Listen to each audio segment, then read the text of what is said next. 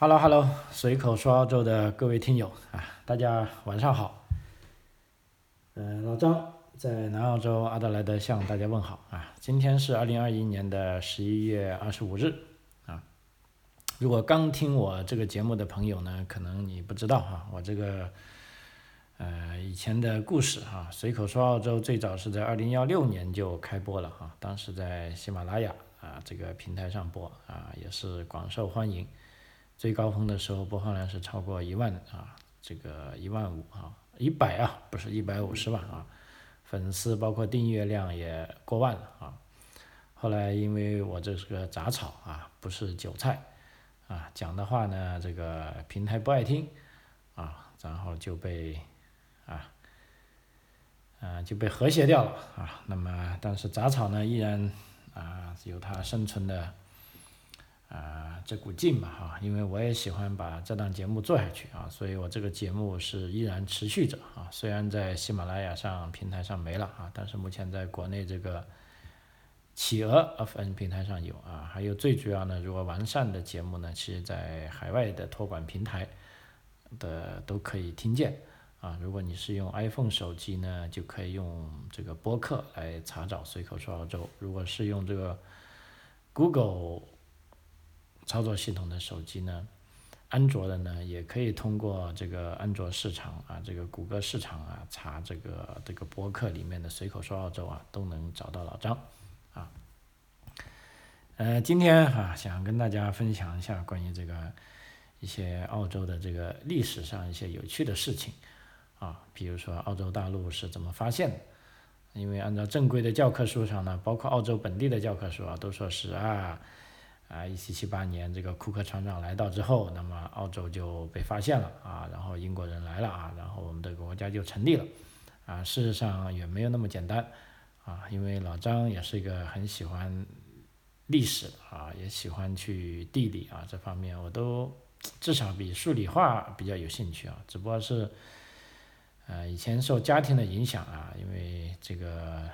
家父家母啊都在这个历次这个。政治运动中啊，是一个受害者啊，就痛下决心，觉得孩子啊不能去研究人文的东西啊，只能研究数理化啊，走遍天下都不怕。嗯，所以在这个家庭的熏陶下呢，我最终还是成了一个理科男啊。虽然到现在啊这么一个年纪了，我也越来越觉得我的遗传可能是，如果嗯我在高考的时候读文科可能会更好一点啊。啊，但没办法了啊，人生没有回头路啊，但也还不迟。呃，像我现在啊，来到澳洲，过上这种平和的生活啊，又重操旧业啊，又喜欢了这个历史地理啊，我觉得也未尝不可啊。就一个人能够，呃，有时间啊，有空间，在他能做的时候做他喜欢的事啊，那我觉得这未尝也不是人生的一大乐趣啊。所以我今天就跟大家准备了啊，这个其实是一系列的节目啊。今天先分享一下第一集啊，就关于这个澳洲是怎么发现的啊。那么这个发现的历史呢，其实可以论述到这个官方的资料之前啊，因为呃，在这个历史实在是。啊，怎么说吧，哈，有时也是很坑的啊，也是很偶然的啊，也是当然偶然中啊也有必然。那么事实上，澳洲被怎么发现呢？其实跟这个美洲发现差不多啊。总体来说，如果是美洲啊，大家还认为它是一个哥伦布是有意识的去探，因为他认为地球是圆的嘛，啊，他就一直沿着一条直线走，他撞上了美洲。那么澳大利亚这块土地发现呢，就。完完全全啊是一个意外啊！为什么这么说呢？当然，这个意外中也有它的必然啊，因为一直以来在欧洲人当中都有一个神秘的南方大陆的啊这种说法啊。那么虽然是没有证据啊，但是大家依然去愿意去听信它啊，然后去证实它啊，结果就被一些幸运者给证实中了啊。那么说来话长啊，让我这个一一道来哈。啊，啊我们知道啊，在世界历史上是有两次这个呃航海的这个叫地理大发现嘛啊，第一次是这个我想一下，应该是一四九二年啊，这个哥伦布啊发现了美洲啊新大陆啊，第二次啊，其实就在这个一六零六年啊，这个叫 James 啊，William James 发现了澳大利亚啊，但是这两个发现呢，远远不可相提并论啊。像现在哥伦布发现了美洲啊，美国最大的节日就是哥伦布日啊，还有大家都是一个小朋友都可能知道啊，哥伦布发现了美洲，但是对于 James 发现澳洲这个事呢，啊，我相信。即便来考我女儿啊，她还不一定知道啊。我们知道啊，这个澳洲呢，它是位于南半球啊，因此呢，澳大利亚发现是被称为这个南方大陆的地理大发现啊。那事实上，这个南方大陆呢，它这个词又是来源哪里？它是来源于这个拉丁文，这个叫 Terra 啊，大陆的意思，还有 Australis 叫南方的意思啊。所以英文的译名就是 The Great Southland。啊，因为哥伦布他是相信地缘说，啊，他航行的目的就在证明向西航行可到达啊东方神秘的这个印度或者中国，但却无意中误打误撞啊发现了美洲。那坚持呢，他则是这样的，坚持是事前听闻啊，这南方有大陆，并前往去寻找它确切的位置，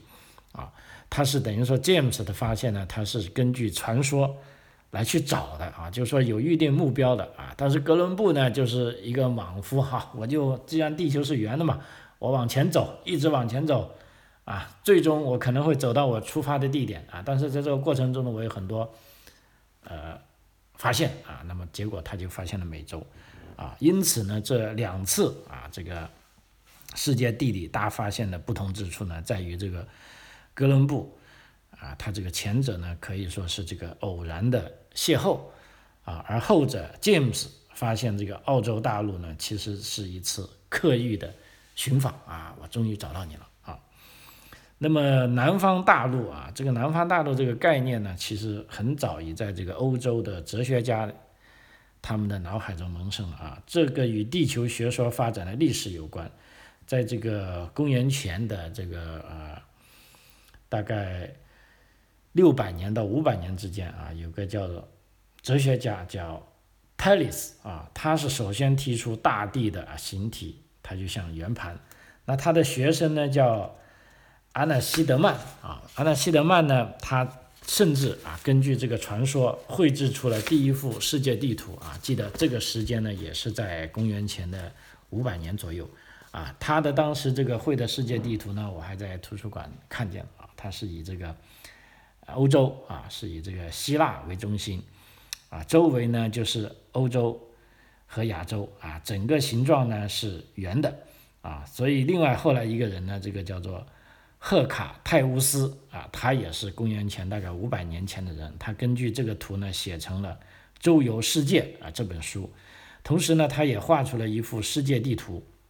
啊，那么在他的世界地图中呢，他把世界的陆地分成欧亚两大部分。而以黑海和高加索山为这个分界，啊，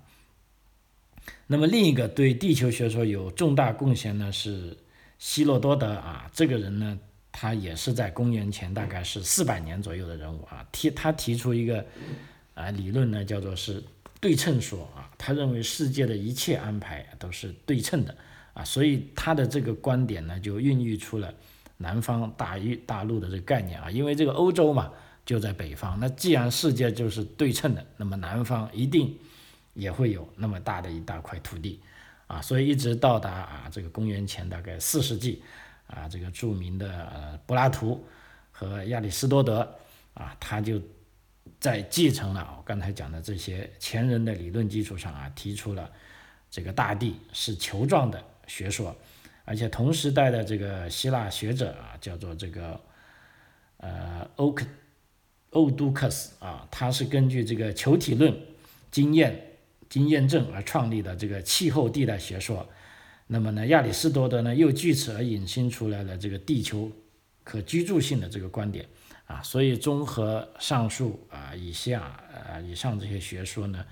啊，也就是说在当时在这个希腊的哲学家之间呢就流传了这样一个推论啊，就说在这个地球的南方应该是有一块大陆。及欧亚非以外的第四个面积庞大的大陆啊，因为之前在欧洲人他已经知道了欧洲、非洲跟亚洲啊，那么这个传说中的南方大陆呢，足以与北半球现有的陆地啊对称平衡，否则的话呢，根据这个对称学说呢，就会上冲上重下轻，立足不牢，脚下的大地就会容易翻转过来，掉进无底的深渊啊。那么，所以这个学说呢，一直呢就在这个啊以希腊为中心的啊这些欧洲的这些哲学家的这个师傅跟学生之间呢代代相传啊，一直到这个到了公元二世纪中啊，当时这个希腊著名的地理学家叫托勒密啊，他是总结了前人的资料啊，他写了一个叫做《大综合论》啊，那么在这个《大综合论》里面呢，就提出了。啊，地球中心说啊，也就是说我们所熟知的地心说。同时呢，他又编纂了这个地理指南啊，一共收集了是八千个地名啊，分成了二十六个区，并绘成富有经纬线的世界地图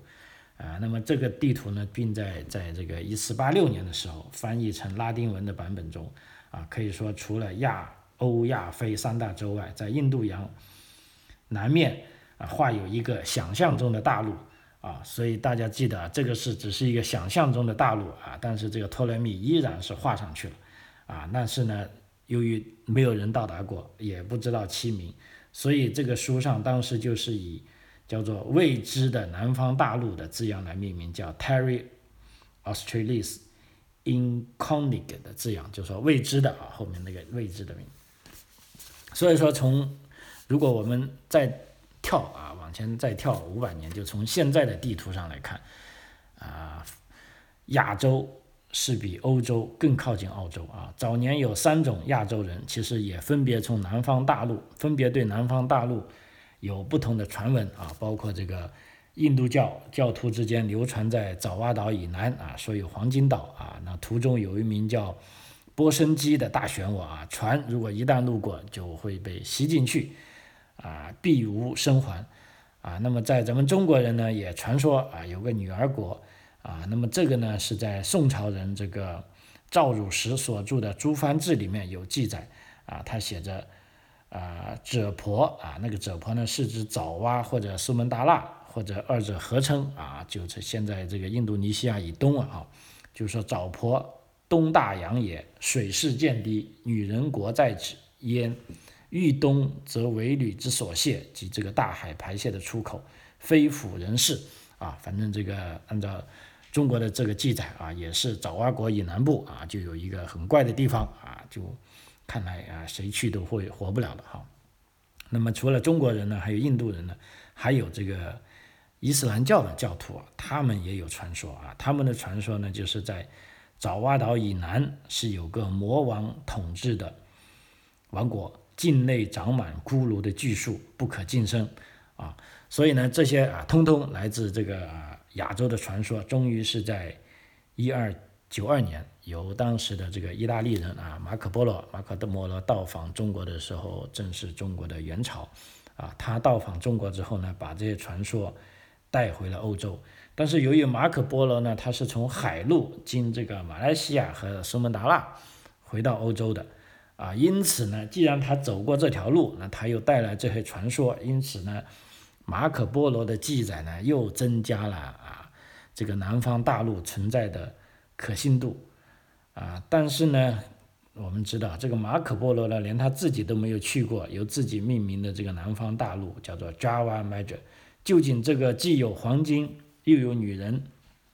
啊，又有神秘魔王统治的南方大陆，方中何秘呢？啊，那么所以这个谜呢，可以说一直都是在啊欧洲这些啊知识分子，包括这个哲学家，他们在猜测啊，在探索。那么一直到什么时候呢？啊，我们来看一下，其实到了这个一四八七年。那么在这个一四八七年之前呢，我们看一下，来澳洲，我们已经讲过，从地理上现在看来呢是呃亚洲到。澳大利亚呢，其实比欧洲到澳大利亚更近，所以呢，这中间肯定啊是有啊亚洲人曾经也往南来找一下，看有没有到底南方的大陆啊。虽然他们是没有那些哲学家的呃研究啊，但是他们也有来往南下探索的一些这个资料啊。我们这里有一点资料，大概一页纸可以跟大家分享一下啊。因为经过欧洲人的推论和亚洲人的传闻啊，大家就知道这个南方大陆似乎并不仅仅是海市蜃楼，应该是具体存在的。但是，然而近水楼台的亚洲人有没有曾经邂逅或者尝试探访呢？啊，这边是有一点点记录。比如说，在公元前的两千年，啊，也说公元前两千年啊，离现在大概是有四千年时间了哈。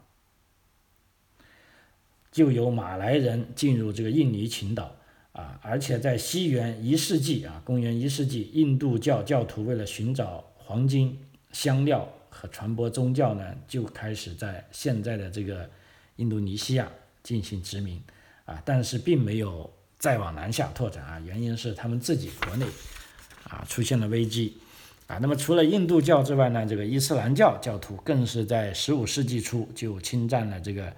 啊，印度的北边，然后到了十五世纪、十六世纪，又开始推翻了印度教教徒在印尼所建立的国家啊。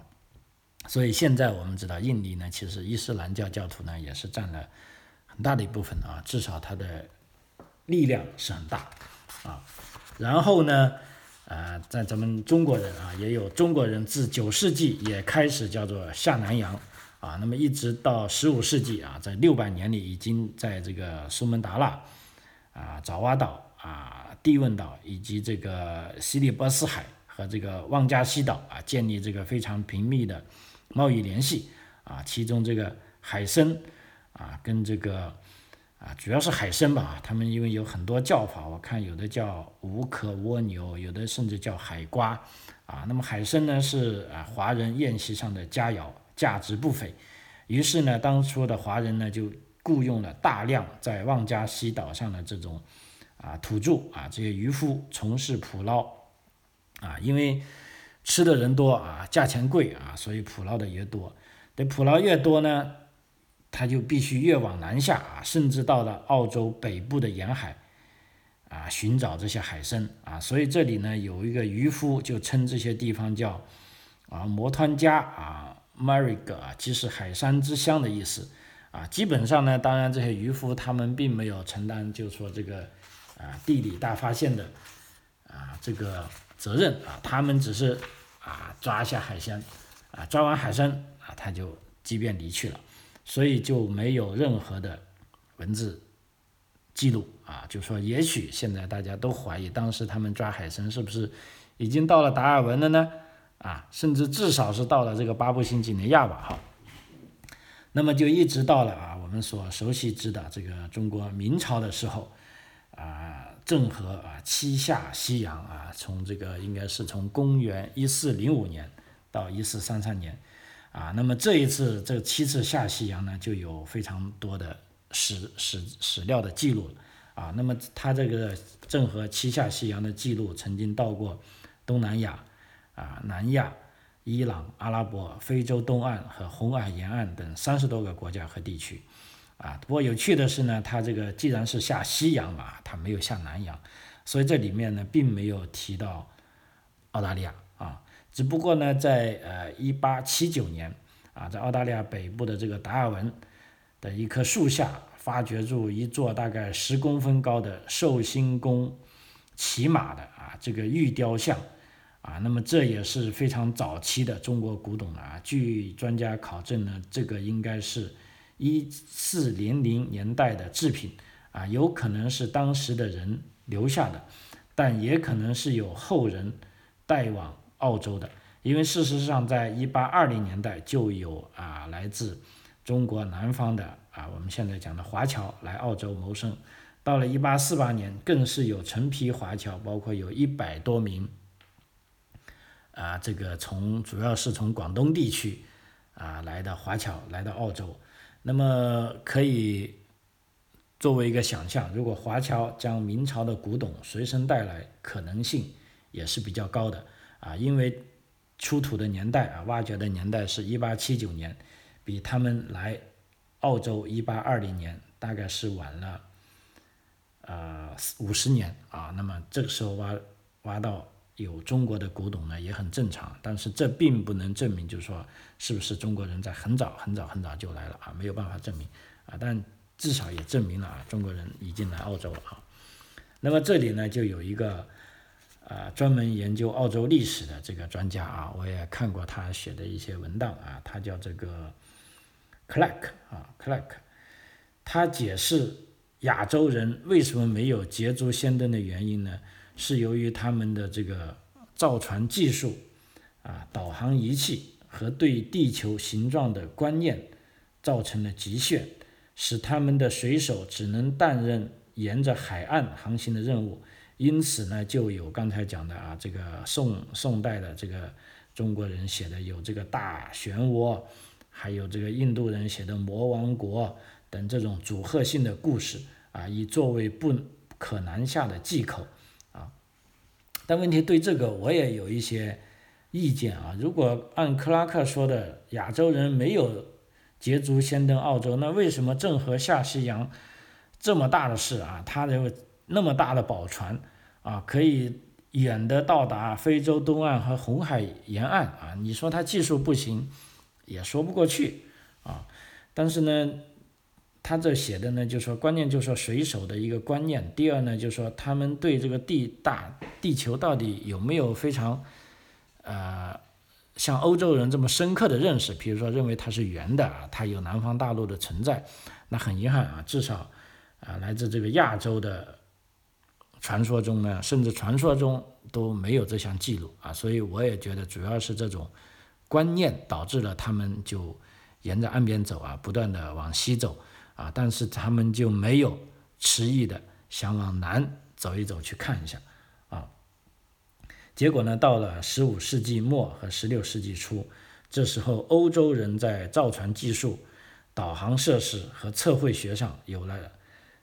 长足的进步。那么足以使他们排斥这些迷信故事而冒险前进啊。另外呢，从另一个角度来看啊，当时的这个世界局势也发生了变化啊。我们知道，在这个十五世纪啊，西欧国家啊，这些商品经济和资本的日益发达，他们已经不再局限于西欧这个狭小的市场，而想向外发展啊。尤其是在这个呃。元朝啊，当时在元朝啊，这个马可波罗等人啊，他们来到了中国啊，来到了当时的泉州啊、广州啊，说了这个啊，当时的中国是多么多么的繁华之后啊，所以被这些欧洲人、被马可波罗等人所描述的亚洲的这个繁华与财富啊，对欧洲人可以说是有非常大的吸引力。啊，只不过是当时我们知道啊，路上有个从这个西方来到东方的这个，呃，丝绸之路，啊，因为这个丝绸之路呢，东西方贸易呢是依旧被操纵在阿拉伯人手里，啊，因为从这个一四五三年起，这个，呃，奥斯图尔曼帝国的扩张，啊，导致呢这个君士坦丁堡的线路陷落啊，然后前往欧洲的陆路呢就被中断了啊，就被阿拉伯人卡住了，欧洲人你就。不能来了，那么这时候呢，欧洲人只好啊，从这个海路啊，打这个海路的主意啊。哇，我看来这个讲的挺长的啊，一直讲到现在啊，我这个节目半个小时时间也到了啊，但是感觉总是先讲了一个前言，就讲了为什么呃咱们亚洲人没有去发现